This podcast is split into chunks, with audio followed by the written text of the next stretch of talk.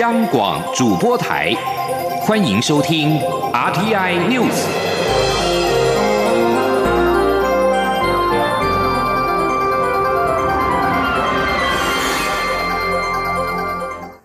听众朋友，早安，我是陈怡君，欢迎收听这节央广主播台提供给您的 RTI News。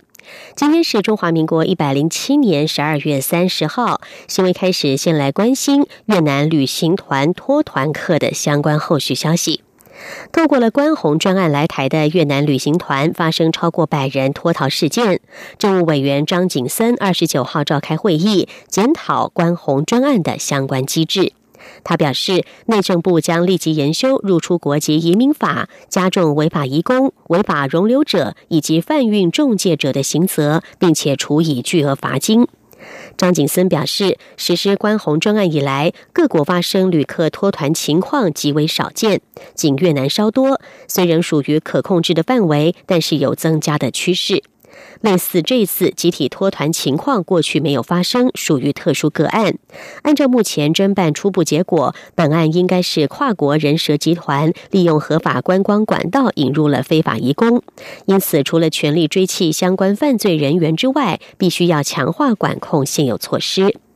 张景森说：“这次事件引起国际媒体的报道，涉及国家形象，而且引起越南政府方面的关切与注意。为了避免类似事件再度发生，请外交部立即洽询越南政府，针对两国观光合作、共同打击犯罪及防止人口贩运等三个方面，在既有的基础上进一步加强双边的合作。”越南旅行团发生一百五十二名旅客在台脱团的事件，重创了越南旅游业的形象。越南金牌旅游与贸易有限公司因为涉及此案，二十八号遭到越南旅游部门开罚了四千八百五十万越南盾，大约折合新台币六万四千六百七十元，并且禁止经营国际旅游九个月。越南旅游总局指出，旅客在台湾集体脱团，对越南旅游带来很大的冲击，要求相关单位要介入调查，澄清事件的真相。新上任的移民署长邱风光也将追起关宏专案越南籍脱团客列为第一要务。他在二十九号透过了视讯会议，指示全力追弃幕后集团的主嫌，并且呼吁脱团客到治安机关来投案，会以保障人权为优先考量。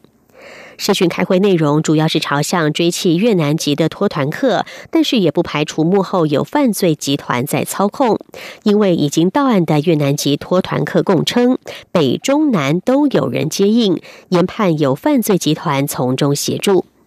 参与会议的幕僚提及，越南籍脱团客目前是全国治安机关关注的重点。会中也向外界呼吁，台湾籍雇主不要雇佣非法人员，以免涉及违反就业服务法，依法可处雇主新台币十五万元到七十五万元。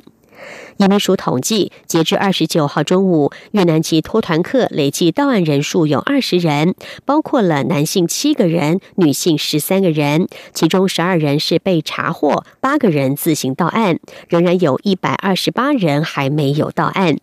这个脱团案也是台湾史上最大宗的假观光真偷渡的脱逃事件。文化部从去年开始展开了中正纪念堂转型的社会讨论工作，已经拟妥了中正纪念堂转型规划报告，其中包含愿景工作方讨论过程聚焦的方向，以及文化部具体提出两个可选择的建议方案。文化部将转型规划报告以两岸并陈的方式签报行政院，经过与行政院联系，因为方案是涉跨机关的业务，后续将会由行政院政务委员林万亿邀集相关机关研商转型的方案。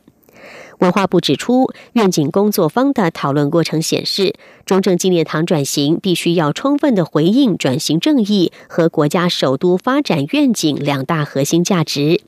中正纪念堂的转型不仅是空间转型，更涉及组织转型，需要启动组织法的研修，并且经过行政立法机关的审议，以完备民主法治的程序。文化部提出的建议方案，等待行政院初步研商，聚焦组织转型方向之后，将会启动下一阶段具体方案的公听会。举办之前，文化部将会适时的对外说明复案构想。文化部表示，中正纪念堂转型规划报告包含了中正纪念堂历史背景回顾、文化部推动中正纪念堂转型的历程，以及未来推动组织转型及空间转型的相关规划及修法程序等等。民进党补选明年一月六号将要投票，二十九号先举行了首场的党主席候选人的政见发表会。由登记参选的前行政院秘书长卓荣泰对决台湾民意基金会董事长尤银龙，双方在第一轮申论的时候就互指对方贴标签。卓荣泰不满尤银龙说他是当权派保皇党，尤银龙则不满卓荣泰说他是用分裂的方式改变民进党，双方你来我往，火花四射。在交叉提问阶段当中，尤英龙首先就问卓荣泰：如果蔡英文总统想竞选连任，要求他不办党内初选，他是否会照办？尤英龙三，卓荣泰则是酸尤英龙只会关心总统大选，要不要直接来选总统？卓荣泰强调，党主席的权力来自于党员，他会依照民进党党章行事，党章并没有这样的规定。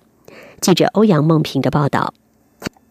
刘英龙在交叉提问时指出，蔡英文总统在担任民进党主席时，卓荣泰是党副秘书长，后来担任行政院秘书长，参与许多重大的决策。他很好奇，卓荣泰如果当选党主席，有提膝之恩的蔡总统，如果想竞选连任，要求他让现任优先。不办总统初选，他是否会唯命是从？卓荣泰表示，党主席的权力来自党员，必须遵从党中常会、中执会及党代表大会的意见执行。党章中没有一条说要保障现任优先。他会公开、公正、公平的办理党内各项公职人员的初选提名。他说，党章没有这样规定，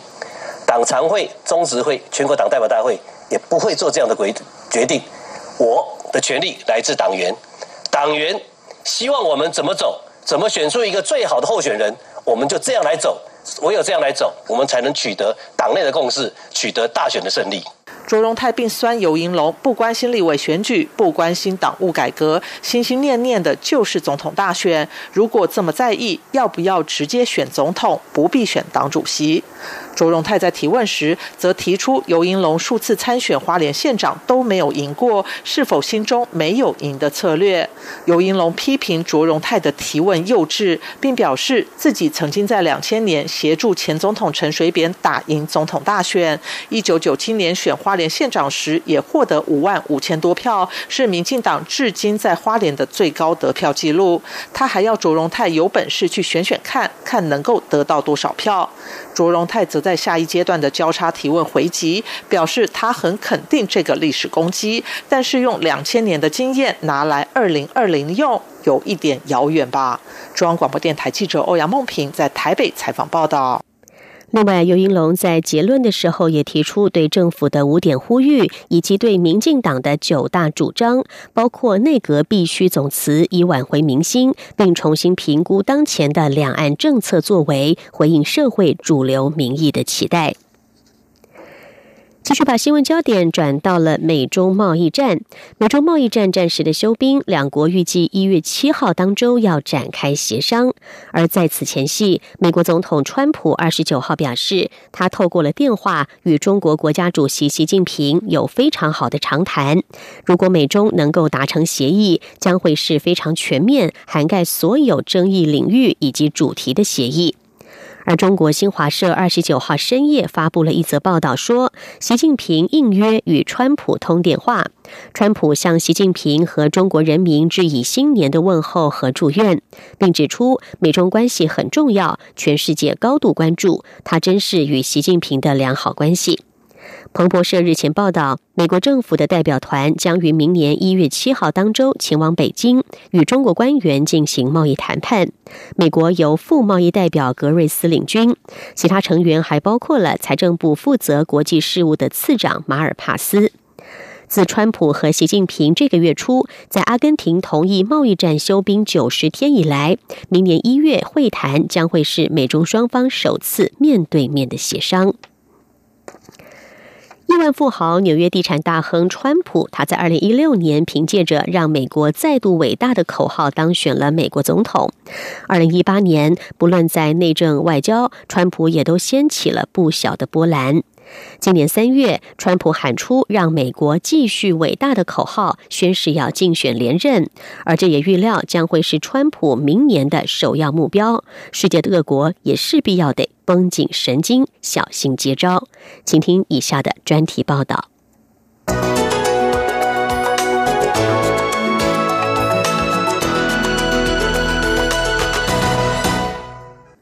川普在二零一六年。凭借着让美国再度伟大的竞选口号当选美国总统。二零一八年，无论在内政、外交，川普都掀起不小的波澜。今年三月，川普喊出让美国继续伟大的口号，宣誓竞选连任的决心。而这也预料将是川普明年的首要目标。世界各国势必得绷紧神经，小心接招。如果询问川普本人，毫无疑问的，他会告诉你。二零一八年大大的成功，川普曾告诉《华盛顿邮报》记者伍德华：“做总统，没有人比我做得更好。是不是最好不知道，但没有人会否认，这位最不寻常的白宫主人的确已经留下不少记录。首先，在外交上，他摧残与加拿大等传统盟国的关系，但却和传统敌对国家北韩、俄罗斯交好，这些举动让世界瞠目结舌。”至于在国内，川普在二零一六年喊出让美国再度伟大的响亮口号，但也燃起了民粹主义的火苗。乔治城大学教授罗姆表示，以破坏的本质来说，二零一八年是川普在国际舞台上非常重要的一年。七大工业国集团高峰会原本是再舒适不过的例行年度集会，但今年却被川普搞得史无前例的乌烟瘴气。他以美国是一直被洗劫的铺满来抨击盟国，坚持对西方贸易伙伴苛征关税，并直接点名斥责加拿大总理杜鲁道。德国总理梅克尔在峰会期间，在官方推特推出了一张极具戏剧张力的 G7 高峰会侧拍照片。这张路透社记者拍摄下的照片中，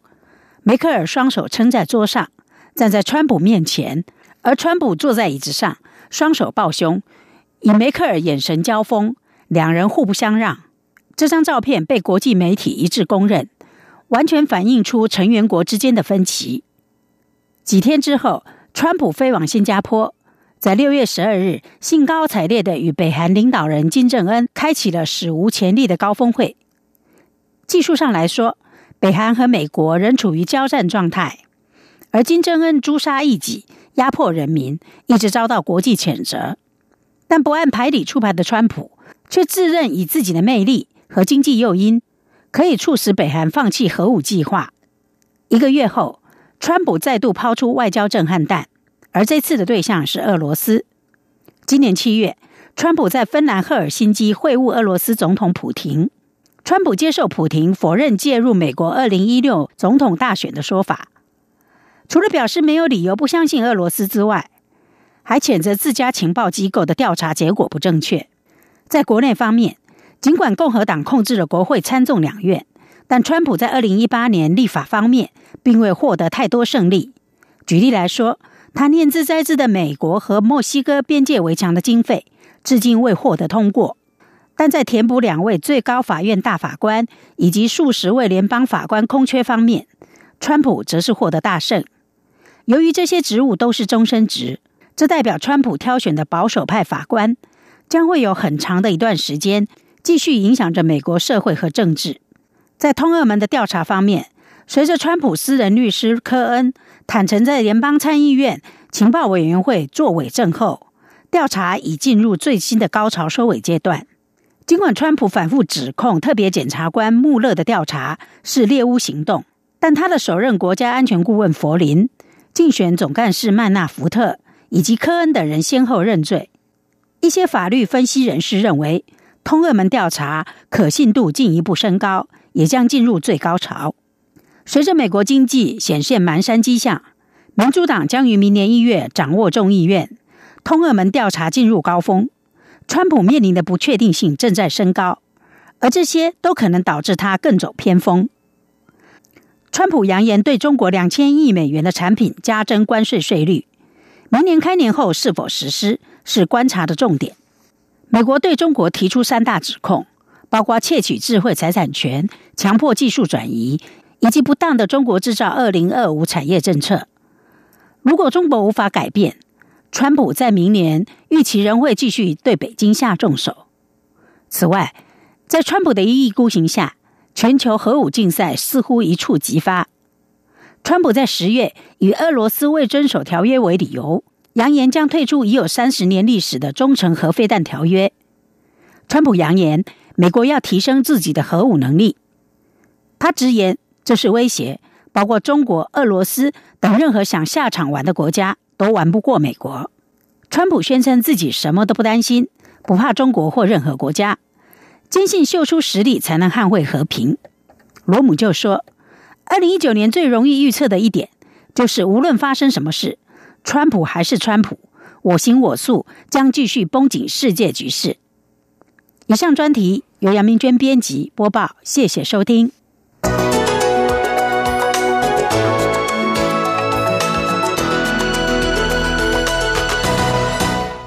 以上新闻由陈怡君编辑播报，稍后请您继续收听新闻。无限的爱。向全世界传开，永恒的关怀，来自台湾之音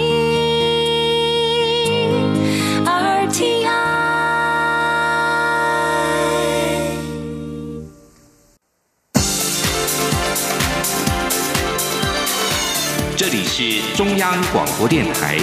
台湾之音。欢迎继续收听新闻。欢迎继续收听新闻，我是陈怡君。二零一八年进入了最后的结束倒数阶段，包括了伦敦、柏林、巴黎及布鲁塞尔等欧洲城市的大型跨年活动都即将登场，绚烂烟火加上灯光秀，要一起迎接二零一九年。不过，欧洲的恐怖攻击阴影仍在，各国都加强了维安。欧洲多国跨年活动即将从十二月三十一号下午开始，其中被誉为欧洲最大街头派对的柏林跨年狂欢，从布兰登堡门到胜利柱之间这段两公里的道路安排有音乐表演，一旁还会有来自世界各地的小吃，每年大约有近百万人聚集等待及欣赏壮观的新年烟火。伦敦跨年烟火秀则是全球规模最大的其中一场。从去年知名地标伦敦眼发射了一万发的烟火，长达十二分钟的璀璨烟火秀，照亮了泰晤士河畔的夜空，吸引超过十万人到场观赏。不过，伦敦跨年烟火秀二零一四年起就改为售票，好几万张的票，通常早在跨年前几个月就被抢购一空。巴黎的香榭丽舍大道，每年跨年夜也都有数十万民众聚集在凯旋门观赏灯光和烟火秀。但是今年因为爆发了暴力的黄背心运动，凯旋门更是遭到破坏。不过，巴黎官员最近表示，会按照原定计划释放烟火，以及推出主题为“有爱”的声光秀。至于布鲁塞尔，则是在原子塔举办烟火秀。这个地标是一九五八年布鲁塞尔为举办世界博览会而兴建的纪念性标志，由九个圆球及钢管连接组成，高达一百公尺。外观看起来有些怪异，但它其实是象征了一个放大一千六百五十亿倍的铁晶体结构。每年跨年夜都吸引数千民众前往现场。不过，由于欧洲近年发生了多起的恐怖攻击，各大城市警方都已经事先表示会加强维安警戒。除了检查民众的携带物品，并且禁止携带任何形式的烟火、尖锐物品或是任何其他可做武器的物品进场。根据路透社报道，美国纽约时报广场三十一号的跨年夜派对，记者将会成为现场的嘉宾。在美国媒体反常经历了不少记者遇害的一年之后，主办单位表示，邀请记者现身是要颂扬新闻自由。保护记者委员会执行长塞门表示，时报广场联系了保护记者委员会，因为他们察觉新闻业与记者尤其面临威胁，角色备受质疑。塞门说自己跨年夜一般是和妻子在新罕布夏州的白山度过，但是今年他将会站在时报广场庆典的镁光灯下，携手纽约市长白思豪，在午夜之前一分钟启动降球。时报广场联盟表示，届时台上还将会有一排国内外的媒体记者，至于登台名单还在做最后的确认。把新闻焦点转回到台湾，教育部推动友善台湾境外生接待家庭计划，九年来媒合了将近五千名的学生到台湾的接待家庭。为了增进媒合度及接待家庭的受训便利性，教育部从明年的一月一号开始，将会正式启动线上培训自动化媒合系统。请听记者陈国维的报道。外籍生来台就学及研习人数逐年成长，其中西南向国家的学子在台湾推动西南向政策后，更是踊跃前来。教育部为了让外籍生有更好的留学居住环境，多年来推动接待家庭计划，全国至今约有四千户家庭完成培训，共接待过将近五千名学生。有印度学子在接待家庭的规划下，首次在台湾体验户外露营。由于这个学生在家乡露营都是轻装上阵。没想到台湾人露营会把锅碗瓢盆带出门，好似要搬家，让他感到惊奇又有趣。而且在露营时，接待家庭怕他不习惯与人同睡，还准备分式帐篷给他，让他直呼能拥有这样贴心的台湾家人，真的是最幸运的事。教育部国际级两岸教育司科长杨淑雅表示，教育部将从一月一号起进一步启动接待家庭线上培训及自动化媒合系统。进来读书之后，然后他。已经有学校的资料了，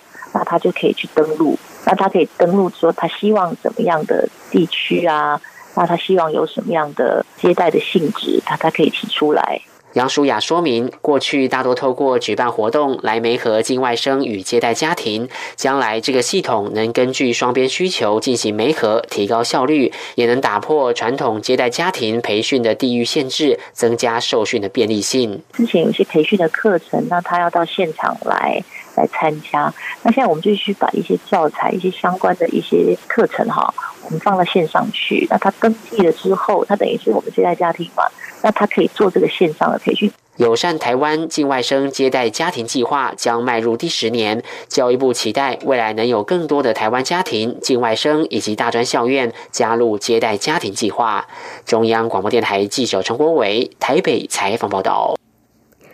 劳基法一例一修修法通过已经两年了，不过随着新形态的工作越来越多，劳基法的限制也俨然成为了企业发展的阻力。例如高薪白领阶层、新创公司业者等等，他们都几乎需要具有弹性的工作环境。但是劳动部日前召开的劳动基准咨询会议，并没有让这些行业纳入责任制。究竟现行的劳基法是把关还是桎梏呢？请听记者杨文军的专题报道。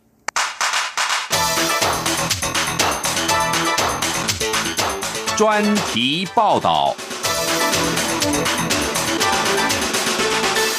劳基法一例一休修法通过两年，要求劳工在一周当中一定要有一天例假、一天休假，也明定加班工时、加班费等计算方式。不过，两年来有不少行业都向劳动部提出困难之处，并申请松绑，像是围场工作人员、导游带团出国时、出国采访的媒体等，都有陆续放宽七休一或纳入责任制。但随着数位时代进展，新形态工作越来越多，难道？所有工作都要这样层层把关吗？这位从事新创产业的群运科技公司总经理吕少伟就指出，他们在产品的开发上必须掌握时效，难有正常规律的上下班时间，甚至也没打卡上下班。若要符合劳基法，恐怕对公司有些阻碍。他说：“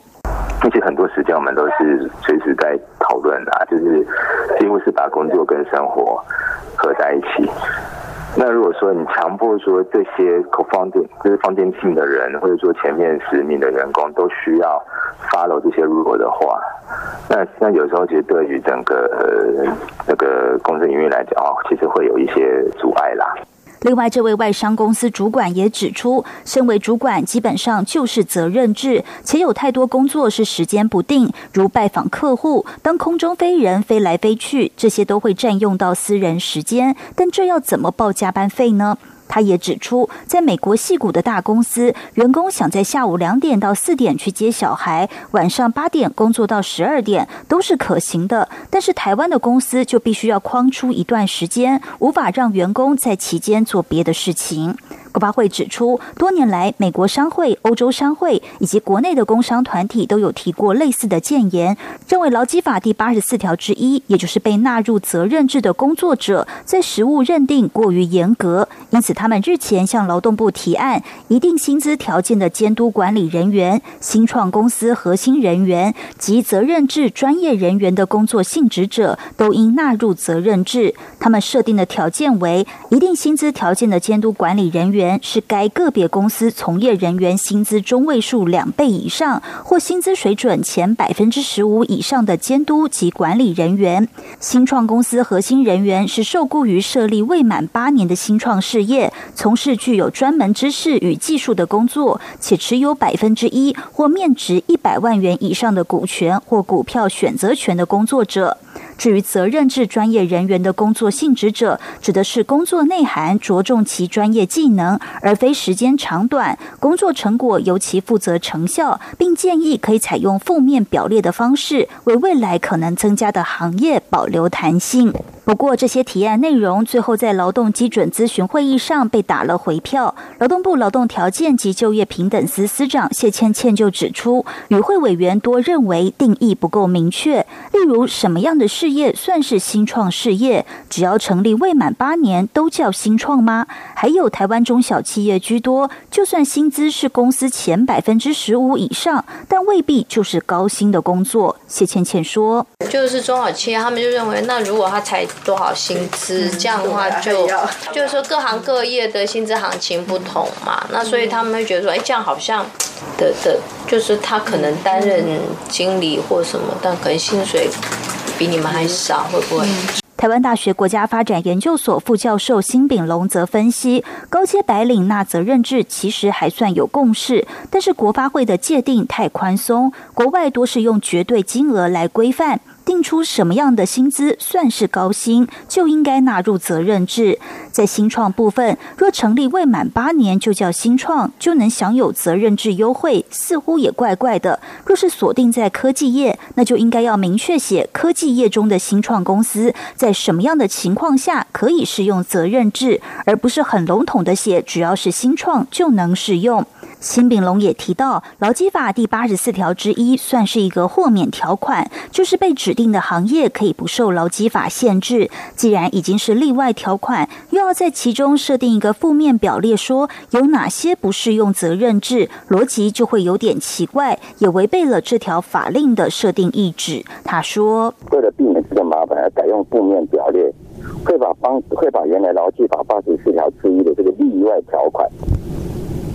这个这个精神会完全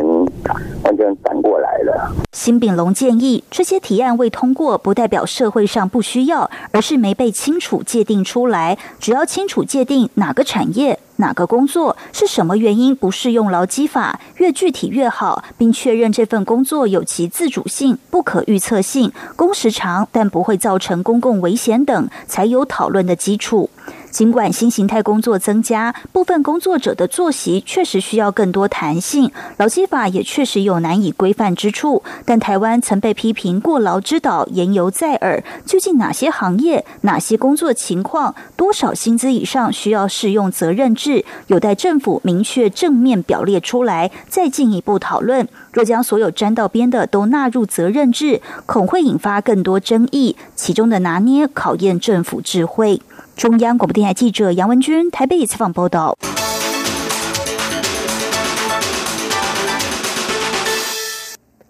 国国际财经消息：意大利国会二十九号在年底期限之前批准了民粹派政府修改过的二零一九年预算案。有人批评这项预算案是听命于欧洲联盟，而且未经充分辩论就在国会闯关。意大利政府上周与欧盟执委会达成协议，使得金融市场得以平静，也避免遭到欧盟的罚款。如今，国会也在年底的期限之前及时的通过预算案。以上 T N News 由陈义军编辑播报，谢谢收听，这里是中央广播。